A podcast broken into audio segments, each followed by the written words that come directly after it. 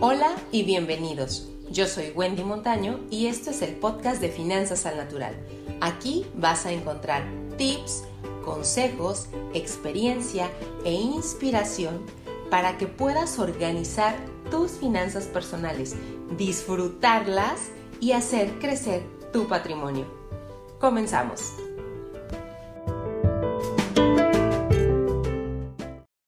¿Te ha pasado que cuando sales de compras con los niños terminas comprando de más y gastando en cosas que no tenías pensadas? Si tu respuesta es sí, hoy te voy a dar tres tips para que esto no te suceda y evites uno que otro berrinche. Esto que te comparto te lo digo con base en mi experiencia, acuérdate que tengo tres hijos, y con la experiencia de algunas de mis alumnas con sus propios hijos. Y esto a propósito de que está cerca el día, ya sabes, eh, estamos entre abril y mayo, toda la cuestión de las mamás, de los niños, creo que queda perfecto y te va a ser de mucha utilidad. Esto que te platico sale a colación porque una de mis alumnas en el diplomado de finanzas personales me decía que ella cada que iba a la tienda eh, le compraba a su hijo un juguete a la semana. Imagínate, cada que vas al mandado, comprarle un juguete nuevo a tu hijo. Y como es hijo único en el caso de, de esta alumna, pues al final era algo como, como rutinario, algo normal. Sin embargo, la alumna me decía, pero igual yo estoy dispuesta a hacer cambios en beneficio de la economía familiar, estoy dispuesta a hacer cosas diferentes y nuevas. Entonces, lo que ella hizo fue algo que, que, le sugerí y funcionó bastante bien. Ella habló con su hijo y le dijo, ¿qué te parece si en lugar de que yo te compre otro juguete la siguiente semana, ese dinero te lo ahorro, te lo guardo en una cuenta y tú va a ser tu alcancía y va a ser tu dinero y cada semana yo te voy a estar poniendo más dinero. Pues, ¿qué crees? Al niño le encantó la idea y aceptó que no le estuvieran comprando juguetes cada semana. Digo, también, tú me entenderás el gusto que tiene un niño cuando tiene exceso de juguetes y le compras otro nuevo y otro nuevo y otro nuevo. Digo, sí se emociona, pero como, como por 30 minutos o una hora. Después, generalmente, termina rumbando el juguete por allá y él se dedica a entretenerse en otra cosa. Entonces, bueno, esta idea le gustó al niño. Y, y fíjate, qué curioso, los niños no saben, pero son bien truchas, bien inteligentes. En una ocasión que no tuvimos la clase del diplomado, la alumna me decía que su hijo había hecho lo que se le ha hecho muy chistoso, porque eh, era un día inhábil y ya habíamos dicho que no iba a haber clases, eh, pero el niño no sabía. Entonces se levanta en la mañana y va a la cama de la mamá y le dice, mamá, mamá, ya es hora de que te vayas a tu clase de dinero para que sigas aprendiendo.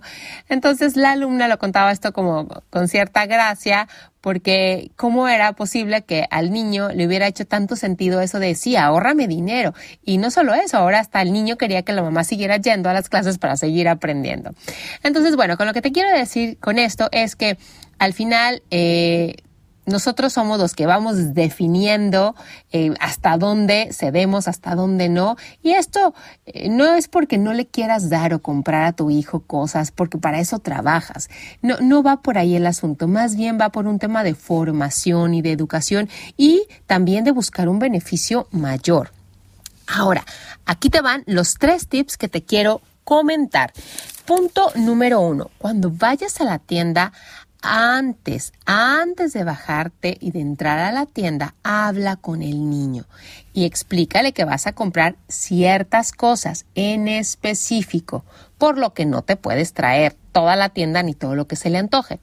Y ojo, cuando le platiques esto, explícale que no es por falta de dinero, sino porque lo estás administrando diferente y lo tienes que reservar para otra cosa no queremos crearles a los niños tampoco una mentalidad de escasez, de es que mi mamá me dijo que no tenía dinero, mi papá me dijo que no había dinero en la casa, que no, no, no, no, no, no, no, no, no, queremos eso. Queremos educarlos y formarlos, pero eh, sin crearles este sentimiento de, de, de escasez. Entonces es, antes de bajarte a la tienda, le dices, ¿sabes qué? Vamos a comprar esto en específico. ¿Entendido? Entendido. Bien. Eso te, te anticipas a evitar uno que otro berrinche. Ahora, tip número dos. Si por alguna razón lo vas a premiar, se portó bien y decides comprarle un detallito, que quede claro que el detallito no debe de exceder, voy a decir una cantidad, a lo mejor 100 pesos mexicanos o 5 dólares.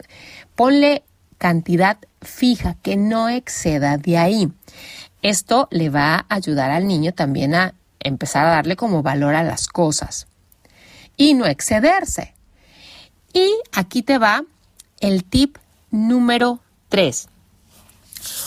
Cuando estamos en la tienda, incluso como adulto no me dejarás mentir, se nos antoja N cantidad de cosas que vemos y que no teníamos pensadas comprar y se nos pueden antojar por muchas razones, porque en ese momento traemos hambre, porque estamos estresados, porque estamos cansados o porque vemos algo en especial, la razón que gustes y mandes o hay algo nuevo, a los niños les pasa lo mismo. Y si no me crees, cuando vayas a la tienda, observa a tu hijo o a tu hija o a tu sobrino con quien vayas y, y, y cuando él vaya pasando por un pasillo que le interesa, ver cómo está como muy atento a todo lo que va viendo, porque también se quiere llevar varias cosas. Entonces, a los niños, igual que a los adultos, se nos antojan 10 cosas diferentes. Aquí el tercer tip es anticípate y dile. En caso de que se lo haya ganado y que sea un premio y que tú se lo quieras dar.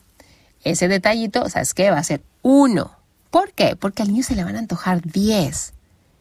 Y si tú le anticipas uno, uno, aunque se le antojen 10, él sabe que no puede hacer berrincha porque ya tú ya le habías explicado antes. Y aparte, esto es un excelente pretexto para que el niño empiece a decidir. Porque por ahí dice una frase que podemos tenerlo todo, todo lo que queramos, pero no necesariamente al mismo tiempo. Entonces, por eso es necesario decidir. Se me antojan 10 cosas, bueno, está bien, pero yo tengo que dejar ir nueve para quedarme con una, porque ese fue el acuerdo. Entonces, te invito a considerar estos tres tips que te acabo de comentar, te los resumo. Número uno, antes de bajar a la tienda hay que hablar con el niño para explicarle que vamos por cosas específicas. Número dos, si decides comprarle algún detallito porque se lo ganó, por lo que gustes y mandes, ponle una cantidad límite, que él sepa que no se puede exceder de X monto.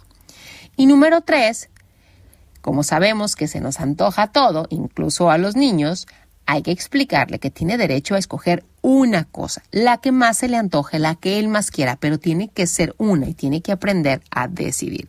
Estoy segura que esto te va a servir eh, porque es la experiencia de una mamá con tres hijos y es la experiencia también de algunas de mis alumnas en los cursos y los diplomados que he impartido y hoy te la comparto para que la puedas aplicar y adicional a que administres mejor el dinero del hogar, que al final lo que tú cuidas va a ser en beneficio de tus hijos, pero se lo vas a dar en un empaque diferente.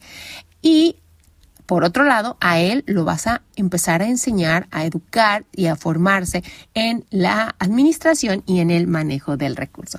Espero que esto te haya servido. Si es así, déjame en los comentarios. También déjame saber si quieres saber otro tema diferente que te interese.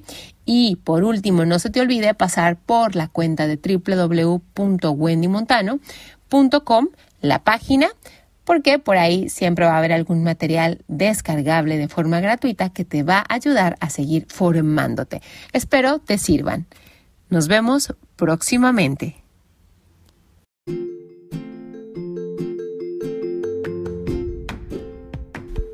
Y hasta aquí el episodio del día de hoy. Si te ha gustado, gracias por tus comentarios y por compartir. Para más tips y consejos, puedes seguirnos en Facebook, Instagram y YouTube como Finanzas al Natural. Nos vemos pronto.